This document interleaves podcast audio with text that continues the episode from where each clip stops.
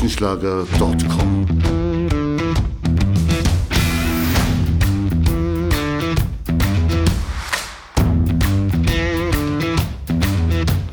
Energie für Körper und Geist. Der Podcast für dich und andere Menschen, die mehr aus ihrem Leben machen wollen. Hier geht es darum, das Beste aus dir herauszuholen. Aus deinem Körper, deiner mentalen Stärke, deiner Ernährung und deinem Lifestyle. Und jetzt viel Spaß mit deinem Gastgeber, Erich Frischenschlager.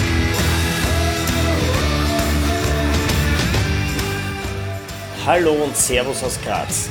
Ich freue mich, dass du heute bei mir bist bei meinem Podcast Energie für Körper und Geist. Ich kann dir jetzt schon versprechen, es wird heute sehr interessant. Denn mein Gesprächspartner ist äh, der erfolgreichste Olympiateilnehmer Österreichs, obwohl er seine aktive Karriere schon beendet hat. Und heute ist er einer der gefragtesten Coaches im deutschsprachigen Raum überhaupt. Er begleitet Menschen, die mehr aus sich herausholen wollen und du hast es vielleicht jetzt schon erraten, es ist Felix Gottwald. Er spricht mit mir über Herausforderungen, über Erfolge und wie man im Alltag einfach sein Bestes gibt. Ich durfte bei ihm zu Gast sein in der wunderschönen Ramsau am Fuße des Dachsteins und ich wünsche dir jetzt schon viel Spaß bei dem inspirierenden Gespräch mit Felix Gottwald. Du an meinen Inhalten interessiert bist, habe ich noch einen Tipp für dich. Schau vorbei auf erichfrischenschlager.com. Dort findest du viele spannende Artikel für mehr Energie für Körper und Geist. Außerdem empfehle ich dir, meinen Newsletter zu abonnieren. Damit holst du dir den Informationsvorsprung, den du brauchst, um das Beste aus dir herauszuholen. Und wenn du das machst, bekommst du auch gleichzeitig mein E-Book mit elf effizienten Lifestyle-Tipps, mit denen du dir sofort mehr Qualität in dein Leben holst. Ich freue mich auf deine Anmeldung auf erichfrischenschlager.com. Ich bin sehr froh, dass ich hier bei dir in der Ramsau sitze, in deinem schönen Office mit Ausblick auf den Rittisberg oder auf die, auf die Ramsau hinaus. Ich habe einige Fragen für dich mitgebracht. Du warst ja einer der erfolgreichsten Olympioniken Österreichs, hast drei goldene, eine silberne und drei Bronzemedaillen gemacht, soweit ich recherchiert habe. Und jetzt ist es doch schon eine Zeit her, dass du aktiv in deiner Karriere warst. Und wie ist es für dich rückblickend? Kannst du aus heutiger Sicht sagen, warum du so extrem erfolgreich warst? Kannst du das auf ein paar Kriterien herunterbrechen oder ist da sehr viel Zufall dabei? Oder ähm, in erster Linie harte Arbeit oder mehr Talent? Wie siehst du das? Ja, grundsätzlich glaube ich, dass sehr viele Faktoren äh, zusammenpassen müssen. Einmal, dass du erfolgreich bist und zum anderen, dass du einfach auch über einen, über einen langen Zeitraum erfolgreich bist. Also ich glaube, was sehr entscheidend ist, ist zuerst einmal, dass du etwas findest, was du wirklich tun möchtest.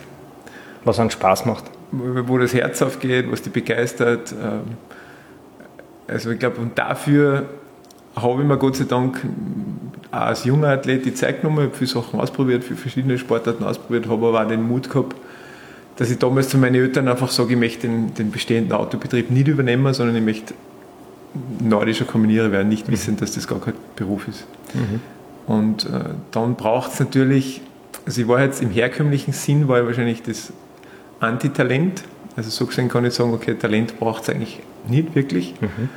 Gleichzeitig finde ich in meiner Definition von Talent halt äh, diese Facette, dass du sagst, okay, ich setze mich damit auseinander, was ich wirklich tun will und das ist halt eine andere Form von Talent. Und dann braucht es natürlich, und das ist, weiß man heutzutage, ein dementsprechendes Umfeld. Mhm. Ein Umfeld vom Elternhaus aus, die das ermöglichen.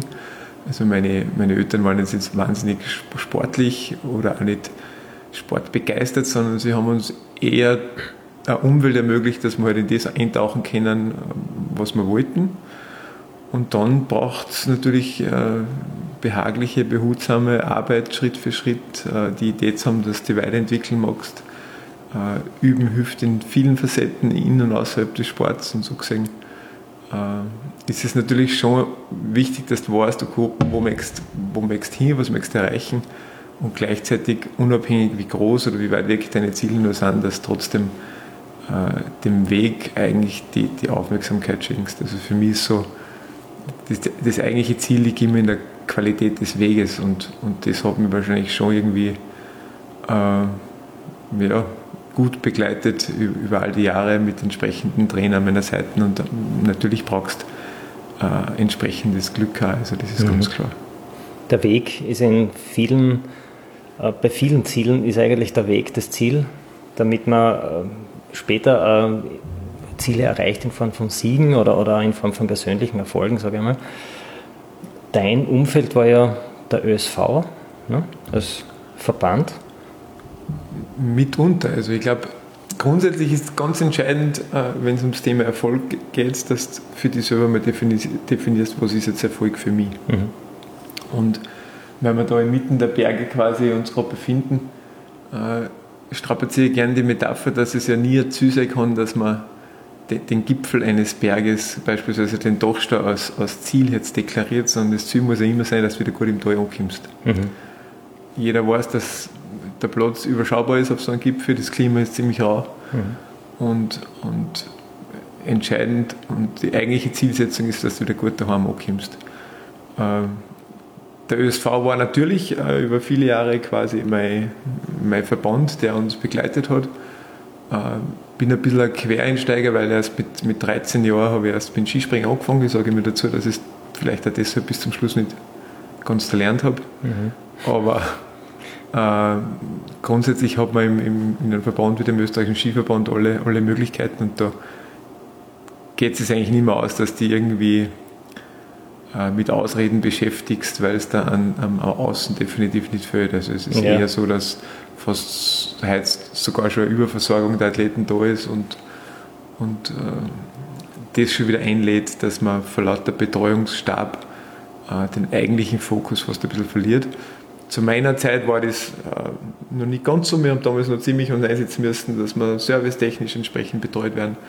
Äh, ich habe dann, wie ich wieder angefangen habe, 2000, also ich habe 2007 das erste Mal aufgehört, weil ich mich verändern wollte und habe dann zwar neu unerwartet nochmal angefangen für zwei Jahre, haben wir aber dann wirklich ein Trainingsumfeld gestaltet mit Gromitsche Günther wieder als, als langjährigen Trainer und mit einem Athleten wie mit Greiner David, einem Weggefährten, wo ich gesagt habe, wir wollen einfach wirklich äh, äh, Umfeld uns, uns äh, gönnen, wo man wirklich. Du bist ja jetzt ähm, nach deiner Karriere als aktiver Sportler, bist jetzt gefragter Vortragender, Coach und hast, bekommst immer wieder viele Einladungen zu äh, verschiedenen Events. Inwieweit äh, ist deine aktive Karriere als Spitzensportler, als erfolgreicher Spitzensportler, Inwieweit hilft dir das jetzt in deiner Vortrags- und Coaching-Tätigkeit? Nein, es macht, also die Tätigkeit, die ich jetzt machen darf, äh, die macht rückblickend den Spitzensport schon definitiv äh, noch sinnvoller.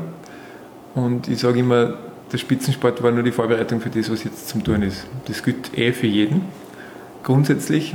Äh, und gleichzeitig war diese, und für mich war der Spitzensport wirklich eine, eine geniale Lebensschule mit, mit allem, was dazugehört, ähm, war es tatsächlich so eine Lebensschule und äh, ich bin halt auch nicht, äh, habe nicht mit der Idee aufgehört, dass ich jetzt nur weil ich aus nordischer Kombinieren meine Karriere beende, dass ich nie mehr was so gut kann wie das nordische Kombinieren, sondern ganz im Gegenteil, ich habe mir einfach wieder die Zeit genommen, Sachen ausprobiert und mir auf die Suche gemacht nach etwas, was mich halt wieder begeistert. Und dann mhm. braucht es halt wieder Übung, dann braucht es äh, ausprobieren, im besten Fall dann beurteilen. Das ist so die Definition von Disziplin für mich.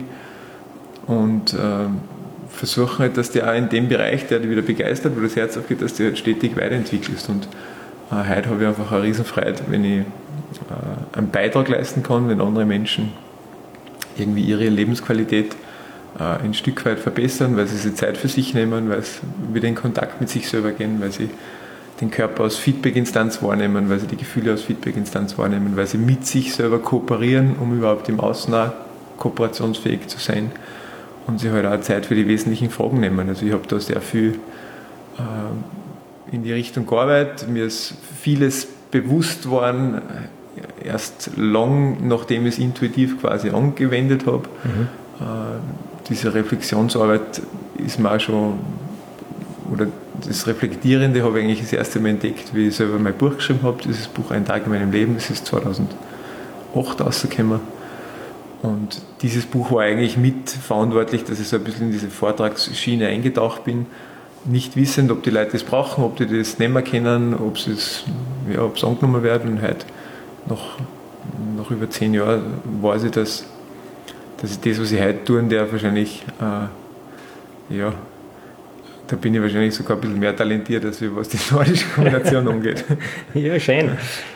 Manchmal findet man ja so Dinge erst später im Leben, nicht? dass man sagt, da hat man ein Talent dazu und schön, wenn man das findet und wenn man, wenn man nicht zu spät draufkommt, sondern so, dass man Ja, ich glaube glaub grundsätzlich, gerade für die Athleten, die so, weil als Athlet wächst irgendwie damit auf, dass du irgendwann aufhören musst wieder mit deinem Beruf, ja. weil es halt irgendwie ein, Beruf mit Ablaufdatum ist.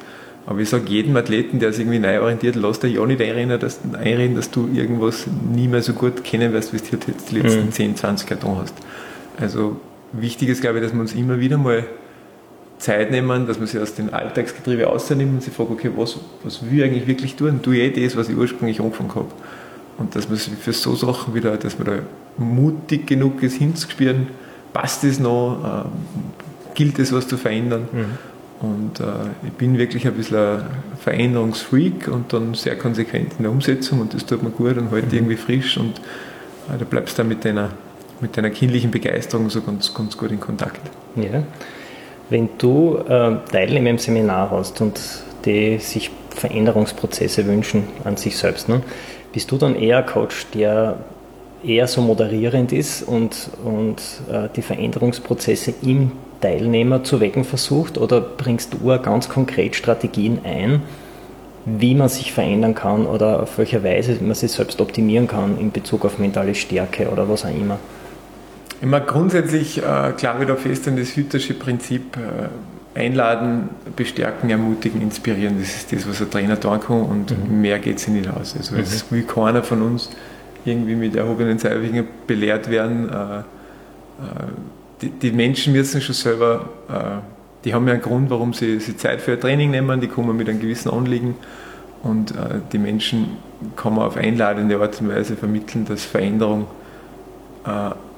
immer und ausschließlich bei uns selber beginnt. Mhm. Und ähm, für mich muss sich überhaupt nicht verändern. Also das müssen die Leute selber wollen. Und ich glaube, das Warum dahinter, das ist ja das Entscheidende.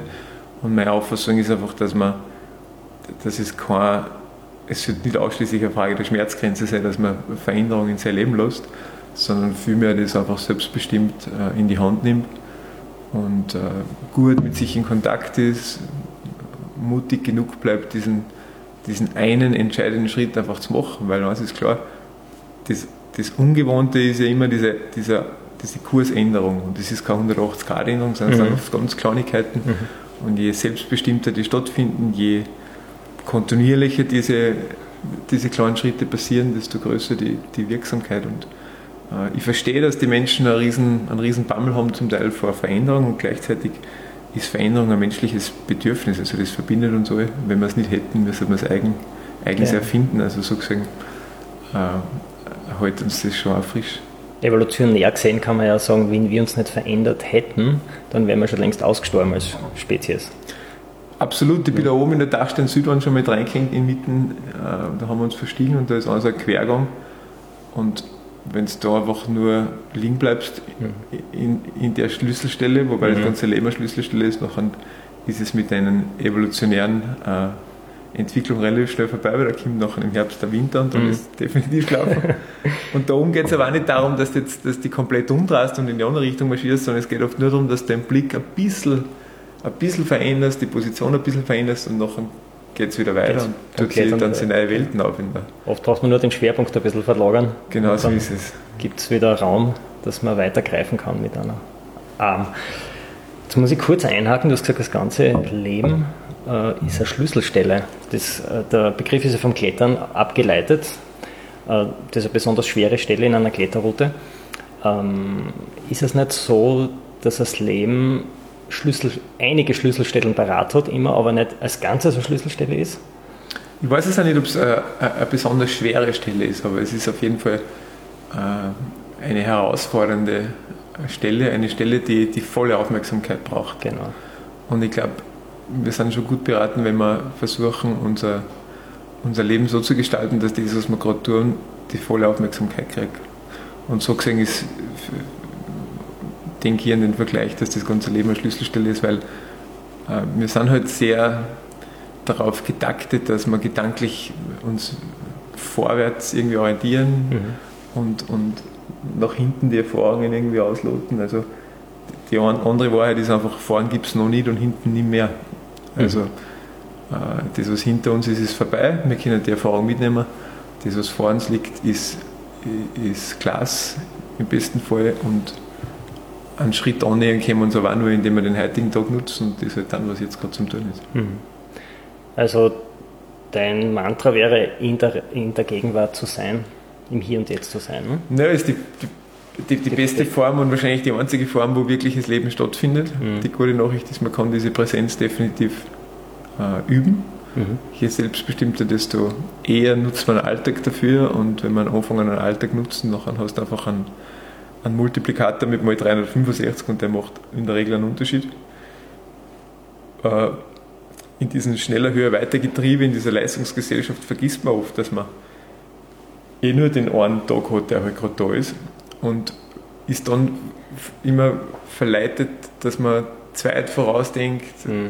sich nur ärgert über das, was gestern war mhm. und halt jetzt mit dem Moment verpasst und dann bist du auf der Suche nach, ein, nach einer Zufriedenheit und nach einem Glück und laufst aber immer genau. hinten nach. Da gibt es ja schon einen, einen, Fachbegriff für, diese, für, diese, für diesen Zustand, das ist der Flow-Zustand eigentlich. Nicht? Das hat Jack Jack Mihaly erforscht. Also wenn man zu 100% im Hier und Jetzt ist und voll aufgeht, wenn Anforderungen und Kompetenzen über Einklang stimmt, dann, dann sollte man in diese Phase kommen und im Sport hat man das sehr oft nicht bei sehr guten Sportlern, die auf einem sehr guten Niveau eine gewisse Sportart eben ausüben. Ja, ich glaube, also im Sport die Sportler wissen, wissen, was sie meinen, wenn sie über einen Flow-Zustand reden.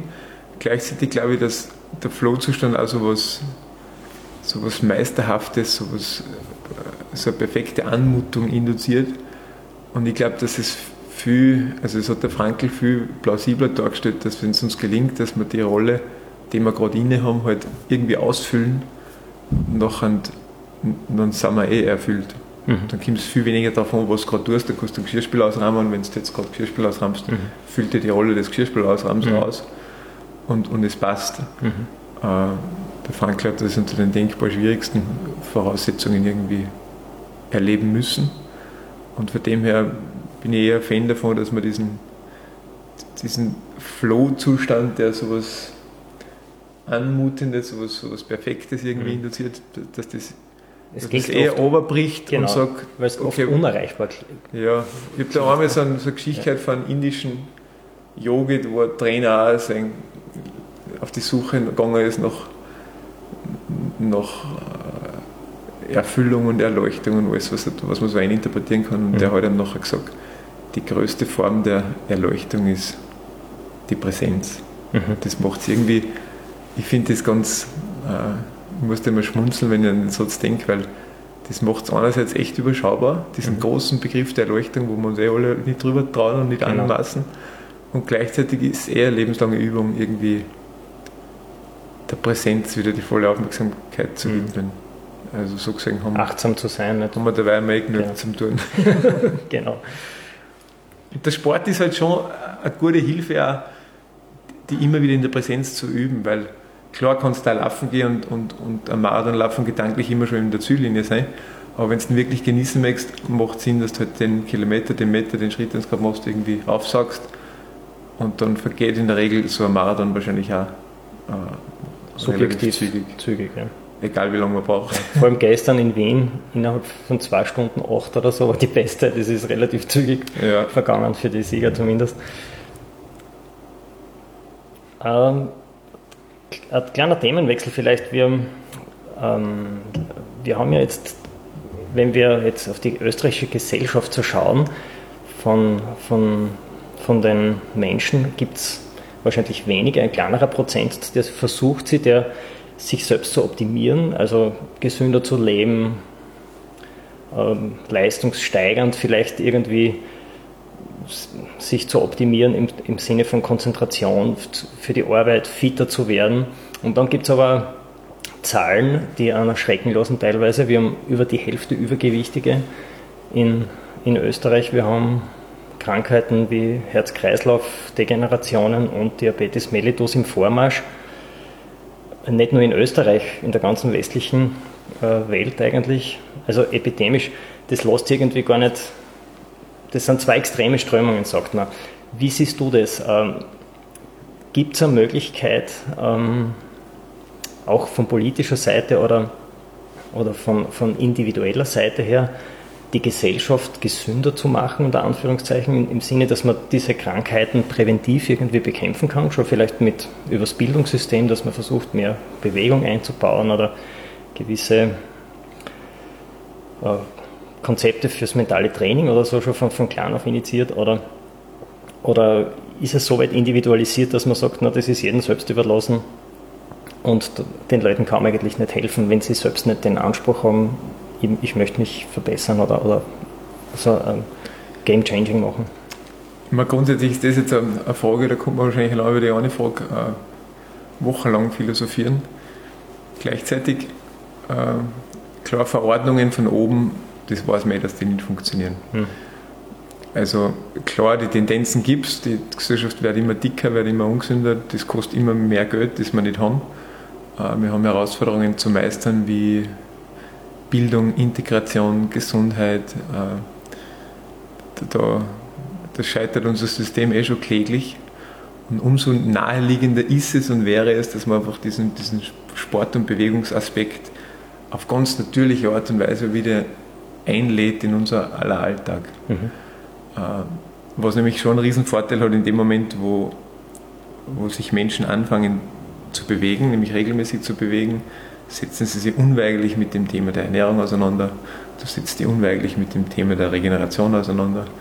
Ähm, du bist natürlich irgendwie aufgrund dessen äh, ausgeschlafen, klarer, äh, entscheidungsfreudiger, bringst mehr PS auf genau, den Boden. Fokussierst Ziele vielleicht. Ich halte da nicht wahnsinnig viel von dem Begriff der, der, der Selbstoptimierung, weil das hat auch wieder sowas, wir sind eh schon wahnsinnig selbstoptimiert. Also wir haben ja alle unsere technischen Geräte dann so, als würden sie uns eh schon selber selbst optimieren und gleichzeitig, äh, wo wir noch beweglich sind, ist irgendwie der Daumen über die diversen Touchscreens, aber sonst schaut es mit der Beweglichkeit nicht mehr so wahnsinnig gut aus.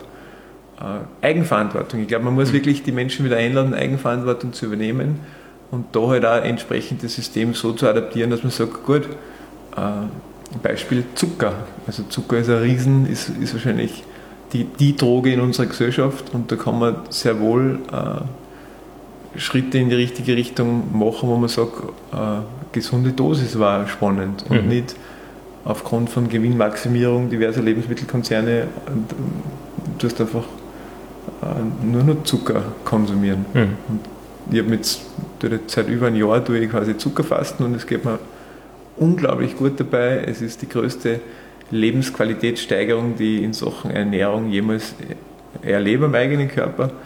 Und es ist, äh, es ist einfach wirklich ein Versuch wert. Und da hast du natürlich dann, wirst du mal, wird das bewusst, wenn du in einen Supermarkt reingehst, dass 80% für alle Artikel drin, inklusive Küchenrollen und Klopapier, verzuckert sind. Also sie da auf, ein, äh, auf, auf, Obst zu reduzieren, einen natürlichen Fruchtzucker zu haben, von mir aus einen natürlichen äh, Milchzucker in Form von Käse oder was auch immer das ist. Ich glaube, man muss, spannend ist, wenn man die Menschen irgendwie auf einladende Art und Weise versucht, sich wieder ehrlich mit sich selber zu beschäftigen, weil dann schafft man es, dass man da nicht immer dahinter sein muss und aufpassen muss mhm. und, und, Gesetze machen muss, sondern dass man es wieder zu, so ein bisschen zur Vernunft die Menschen wieder einlädt weil eins ist klar, wenn du heute mit, mit alte, vitale Menschen redest, die werden da alle das Gleiche sagen zu Thema Vitalität und Gesundheit. Und zwar immer dieses gesunde Maß. Mhm. Die trinken ein Bier, aber halt nicht zu viel und nicht zu kalt. Die, die essen auch Fleisch. Die bewegen sich regelmäßig. Also die, die machen wirklich essentiell was richtig. Mhm. Die bleiben auch irgendwie im, im, im Geiste fit und beschäftigen sich heute halt auch nichts von dieser einseitigen Mentaltrainingsschiene, weil es tut so, als würden wir uns nur mit den oberen 30 cm beschäftigen, aber wir, uns gibt es halt nur als, als Ganzes. Mhm. Und insofern ist diese Rückbesinnung, und das versuche ich, ist ein Teil unserer Trainings, die Rückbesinnung zurück zu dir selber äh, ist, ist ein erster guter Schritt, damit es dann wieder äh, gemäßigten Schrittes äh, vorankommst auf deinem ganz persönlichen Weg. Mhm. Die mentale Stärke abgekoppelt, äh, sagst du, es macht keinen Sinn zu trainieren. Da gibt es ein Konzept von, von Lohr, bei dem ein, der ist ein Mentaltrainer, der mit ganz viel, ähm, mit ganz viel super Athleten zusammengearbeitet, allerdings schon in den 70er Jahren. Und der spricht gar nicht von einer mentalen Stärke, sondern von einer inneren Stärke. Und die, ist, äh, die besteht praktisch aus physischer Kraft, aus psychischer Kraft und aus emotionaler Kraft. Und erst die drei ergeben die innere Stärke. Klingt für mich irgendwie sehr logisch, weil wenn ich übergewichtig bin, Herz-Kreislauf degeneriert bin, kann ich kaum mental stark sein, nicht, weil der Körper ja gar nicht mitspielt. Das macht und so ähnlich, Sinn. glaube ich, ist es äh, das Konzept von dir zu verstehen, oder? Wie ist das? Also das, das macht auf jeden Fall Sinn. Ich habe hab mich sehr früh und sehr intensiv mit, mit all diesen Bereichen beschäftigt und wir haben 95 angefangen, Qigong zu üben. Da haben wir, waren wir wirklich, sind wir angeschaut worden wie Außerirdische. Gerade, dass wir uns irgendwo weggetragen haben mit der Zwangsjacken. Ja. Äh, gleichzeitig, ich habe niemanden erlebt, der irgendwie gesagt hat, ich gehe jetzt eine Stunde mental trainieren und lasse dabei mhm. meinen Körper im Nein, Bett liegen. Oder, oder umgekehrt, äh, ich tue jetzt nur, nur körperlich trainieren und lasse meinen Kopf am Kopfpolster liegen. Also es mhm. geht sich eh nicht aus. Uns gibt es halt Gott sei Dank nur als Ganzes. Mhm. Und so gesehen ist diese Instanz, dass wir wieder Körper als Dienstleistungsunternehmen in uns wahrnehmen. Mhm. Das, der, der Körper wird ständig Rückmeldungen geben, aber man kann es halt entweder freudig annehmen und sich bedanken, dass man diese Form der Dienstleistung jetzt in Anspruch nehmen darf, oder man tut es halt das Gegenteil davon, sabotieren, betäuben, ignorieren, all diese Dinge, was eher gelernt ist. Mhm. Äh, dasselbe ist mit unserer Gefühlswelt. Also wir haben sowas wie angenehme und unangenehme Gefühle und gleichzeitig die angenehmen sind eh okay. Äh, die unangenehmen zu ignorieren, wegzudrucken, äh, wieder auf, auf Null stellen, macht keinen Sinn, sondern vielmehr hinzuschauen und sagen, okay, was ist die Botschaft dahinter? Was, was möchtest du sagen? Um was geht es? Hinschauen und sagen, okay, wo, in welche Richtung kann eine Lösung gehen? Und dann, wenn du in dir so merkst, okay, die Instanzen kooperieren miteinander. Also der Geist wird tendenziell ruhiger, wenn du den Körper bewegst, wenn du die Gefühle annimmst, die gerade da sind, äh, gibt der Geist eher Ruhe. Mhm. Wenn du das ständig aber ignorierst, dann macht der Geist seine extra Schleifen. Mhm.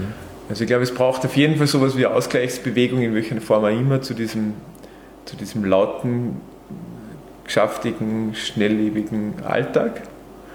Äh, kann sich jeder überlegen, was ist die Gegenbewegung. Mhm.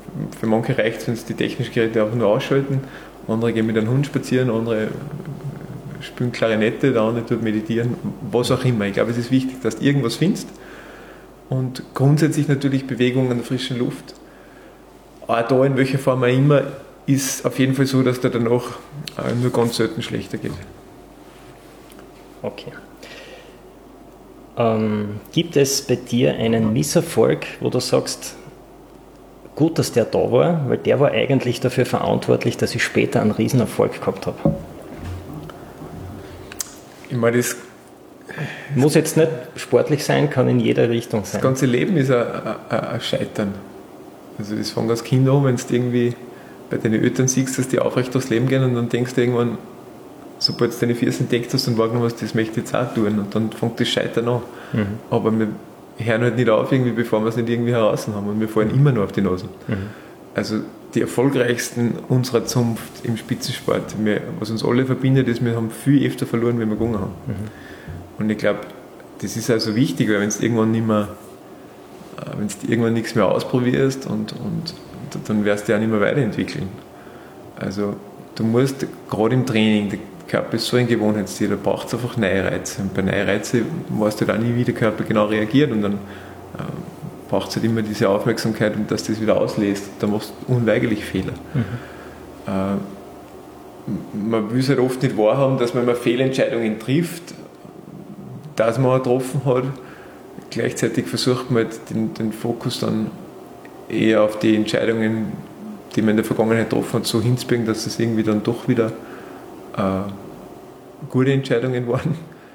Also ich glaube, mhm. annehmen, was ist, ist einmal auf jeden Fall ein, ein ganz gutes Rezept. Mhm. Misserfolge existieren genau gleich so wie, wie Erfolge. Also das ist wie Tag und Nacht, das braucht, glaube ich, die Misserfolge schlussendlich, mhm braucht Fehlentscheidungen, dass du dazulernst, das braucht. Äh, ja, du musst das ist, glaube ich, überhaupt der Punkt, dass man dann reflektiert und dass man daraus äh, lernt eigentlich. Ja klar, zweimal die gleichen Fehler machen ist mir auch wahrscheinlich öfter wie zweimal gelungen, aber mhm. irgendwann wird es da halt dann wirklich äh, steppern, dann mhm. gibt es halt echt was zu verändern. Genau. Manche trösten sich ja immer mit so kleinen, marginalen Veränderungen und, und glauben dann schon, also jeder hat seine eigene, äh, sein eigenes Gefühl für, für Veränderungsintensität da. Manche für manche ist Verändern komplett Job wechseln und alles wechseln und für andere ist Verändern, wenn sie nur andere Schuhbandel in die Schuhe rein tun. Also mhm. es ist es hat so eine Bandbreite und die Kunst ist halt auszufinden, wo bis wohin geht jetzt meine Komfortzone und ab wann bin ich außerhalb der Komfortzone. Mhm. Und bekanntlich findet halt außerhalb der Komfortzone diese Entwicklung statt. Mhm. Und das Spannende ist, wenn du anfängst, diese Komfortzone stetig zu verlassen, äh, verschiebst ja diese Komfortzone immer weiter. Also es, mhm. es ist dann schon eine spannende Reise, äh, auf der du dir am besten Fall selber mitnimmst und aus dem Staunen nicht mehr rauskommst. Mhm. Jetzt muss ich dich fragen, äh, welche Verhaltensweisen oder Überzeugungen und Gewohnheiten, die du dir selbst in den letzten Jahren angewöhnt hast, haben dich am meisten beeinflusst? Gibt es da welche? Und wenn ja, welche? Hm. So, aber positiv beeinflusst meine ich. Ja, also Verhaltensweisen. Ich versuche schon immer wieder, also ich versuche mich ganz konsequent zweimal im Jahr im Verzicht zu üben. Mhm. Und zwar Verzicht etwas wegzulassen, was man wirklich irgendwie ja, angenehm, äh, angenehm und trotzdem weiß ich, das sind nicht gut. Also beispielsweise der, der Zuckerverzicht mhm. ist, ist letztes Jahr in der Fastenzeit so entstanden. Ich habe früher auf Fleisch verzichtet, bis ich drauf kam, das ist überhaupt kein Verzicht mehr. Mhm. Und dann habe ich es einfach ganz weggelassen und ich, kann es, ich vermisse einfach nicht mehr, sondern mhm. ganz im Gegenteil, ich habe eher einen, einen Ekel auf Fleisch, aber das ist meine ganz persönliche äh, Empfindung. Und den Zucker wegzulassen, das war ein Riesenverzicht. Also mhm. du machst da sowas mit wie Zuckerentzug und so. Ja. Und, und das aber noch, also war erstaunlich kurz eigentlich. Und dann zu erleben, was der Körper so, wie er reagiert drauf. Also dass er auch diese 20-minütigen äh, nächsten Zuckerschübe nicht mehr braucht, ist schon klasse. Mhm. Ist auch ein Gefühl von Freiheit. Du bist extrem klar. Du, also es sind sehr so viele positive Auswirkungen, dass ich gesagt habe, das behalte ich jetzt einfach bei, weil mhm. ich einfach nicht will, dass ich Sachen, die sich bewähren, dann mutwillig wieder, wieder einlade in mein mhm. Leben. Ähm, was natürlich wirkliche Rituale sind, die mich, die mich wirklich behaupten lassen, dass ich meinen Alltag äh, so gut es geht, immer wieder wirklich behaupten kann, dass ich meinen Alltag liebe, ist die Bewegung an der frischen Luft im besten mhm. Fall. Äh, ist auch diese kurze Sequenz der Stille, was wir am Tag so gönnen. Also früher war es so in Stein gemeißelt, die Morgenstunde, seit die Kinder da sind, ist es eher die, die Nachtstunde, weil da ist mhm. irgendwie kalkulierbarer, wann der Ruhe ist im, im Haus. Also so gesehen, äh, ja, und ich habe, mein ganzes Leben ist eine, man sieht das ja bei den Kindern, das ist, das ist irgendwie schon sehr ritualhaft, aber das Rituale geben uns halt auch Sicherheit. Rituale äh, geben uns die Wiederholung, die einen Unterschied macht und so gesehen versuche ich da das gute Zeug beizubehalten, mir immer wieder im Verzicht zu üben und, und gleichzeitig aber nicht starr und, und nur des Verzichtes wegen oder nur der Konsequenz wegen an Dingen festzuhalten, sondern schon immer mit der gut verknüpften Idee, warum tue ich das jetzt, was ich tue. Mhm. Und Zucker weglassen ist ein ganz klares Warum. Das ist groß genug, weil es mir einfach echt gut dabei geht. Mhm. Und ich habe auch zwischenzeitlich den Versuch gestartet. Das war da so in der, in der Schneefallphase heuer im, im Jänner, wo wir 13 Tage durchgehend Schnee geschaufelt haben und dann ist irgendwann mal Schokolade gelegen und ich dachte, also jetzt greife ich da hin, weil jetzt ist mir wurscht. Mhm. Aber ich merke postwendend, dass es mir nicht gut tut. Echt? Und dann habe ich es einfach auch wieder konsequenterweise weglassen und weiß jetzt wieder, wie die Schokolade schmeckt und mhm. uh, that's it. Yeah. Gibt es Situationen, wo du merkst, dass dir alles zu viel wird oder wo du nicht mehr fokussiert bist oder konzentriert sein kannst? Und wenn es die Situationen gibt, was machst du dagegen? Ja, natürlich gibt es in meinem Leben auch die Situationen, wo ich mir denke, boah, äh, es geht sich alles nicht mehr aus, weil es einfach zu viel ist. Mhm. Und gleichzeitig sind das dann schon immer die Momente, wenn du das dann überbrichst aufs Wesentliche und sagst, okay, äh, was ist denn wirklich zum Tun jetzt? dann kommst du drauf, dass es Schritt für Schritt absolut ausreichend ist. Also die Idee, dass wir Sachen gleichzeitig erledigen müssen, die, die, die bringen uns immer in dieses Dilemma. Mhm. Aber gleichzeitig, wenn du auch sagst, okay, äh, das gehört jetzt gemacht, jetzt mache ich das und dann mache ich das nächste und dann mache ich das nächste. Und dann ist natürlich schon immer so eine Instanz, wo man sagt, okay, und dann besinnst du wieder mal und sagst, gut, äh, das Allerwichtigste ist wahrscheinlich, dass du Zeit für dich selber nimmst mhm.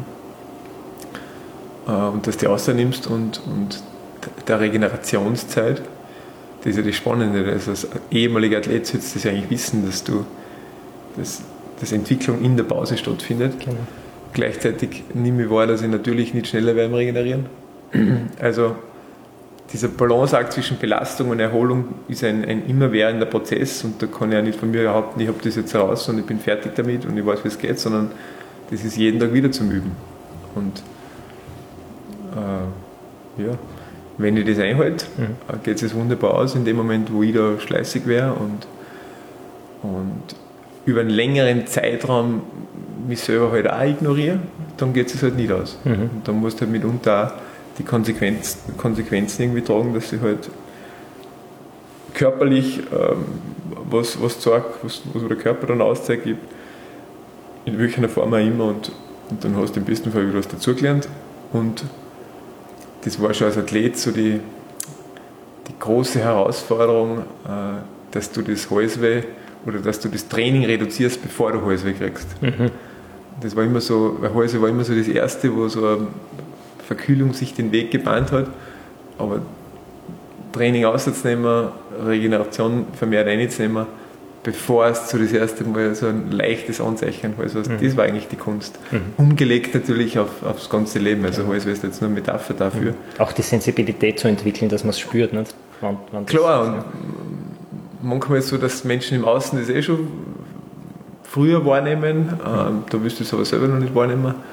Und, und gleichzeitig äh, ist es einfach auch oft der Fall, dass du sagst, okay, jetzt ist eine straffe Phase, da kannst du dich einstellen drauf, mhm. die geht vorüber und, und dann nimmst du wieder entsprechend Zeit für, für Regeneration und, mhm. und manchmal geht es aus und manchmal geht es halt auch nicht aus. Und auch dann festzustellen, dass eh alles ganz normal weitergeht, mhm. ist irgendwie auch äh, eine, eine gute Erkenntnis. Genau. Eine abschließende Frage noch an dich, Felix. Wenn du eine Nachricht an alle Handys in Österreich schicken könntest, in Form von einer Aufforderung, Botschaft oder ein Zitat, wo du glaubst, das hilft den Menschen, dass sie sich weiterentwickeln entwickeln können, was würde da drinnen stehen? Hm, das ist eine gute Frage. Äh, vielleicht nur, dass man äh, so, so in die Richtung zur Erinnerung, äh, rechts oben ist der Knopf zum Ausschalten von dem Gerät. das ist sehr gut, ja. Ich weiß nicht, ob das auf alle zutrifft, auf meins trifft es einmal zu, da weiß ich ja. Manchmal musst du rechts oben und ein bisschen länger draufdrücken, ja. dann geht es wirklich aus. Und wenn es eine, Plakatwand wäre, eine riesige, das du vor Wien und vor Graz und vor Salzburg in allen Städten platzieren könntest, also was soll so eine Lebensweise? Also was die Plakatwand angeht, mein, mein Motto ist, ist eher so in die Richtung, äh, das ist irgendwie mein, mein Leitspruch, einfach dein Bestes geben. Mhm. Und zwar mit dem Fokus auf die Einfachheit, mhm. weil in dem Moment, wo wir die einfachen Sachen wieder in unseren Alltag einladen, äh, kriegen sie Effizienz, weil sie den Multiplikator mit 365 haben. Mhm. Und dann, dann wird es auch wirklich leicht oder einfach, mhm. dass du dein Bestes gibst und mehr geht eh nicht. Mhm. Und das ist wirklich, das ist mehr als ausreichend. Also mit, mit einfach dein Bestes geben kannst du Olympische Spiele gewinnen, kannst mhm. den Alltag auf freudvolle, äh, angenehme Art und Weise meistern. Und da geht es eigentlich immer wieder, immer wieder alles aus. Genau, das wollen wir mitnehmen und wir hoffen, dass sich viele Hörerinnen und Hörer, die diesen Podcast hören, das in ihr Leben auch integrieren. Danke. Lieber Felix, danke für das Interview und bis bald. erichfrischenschlager.com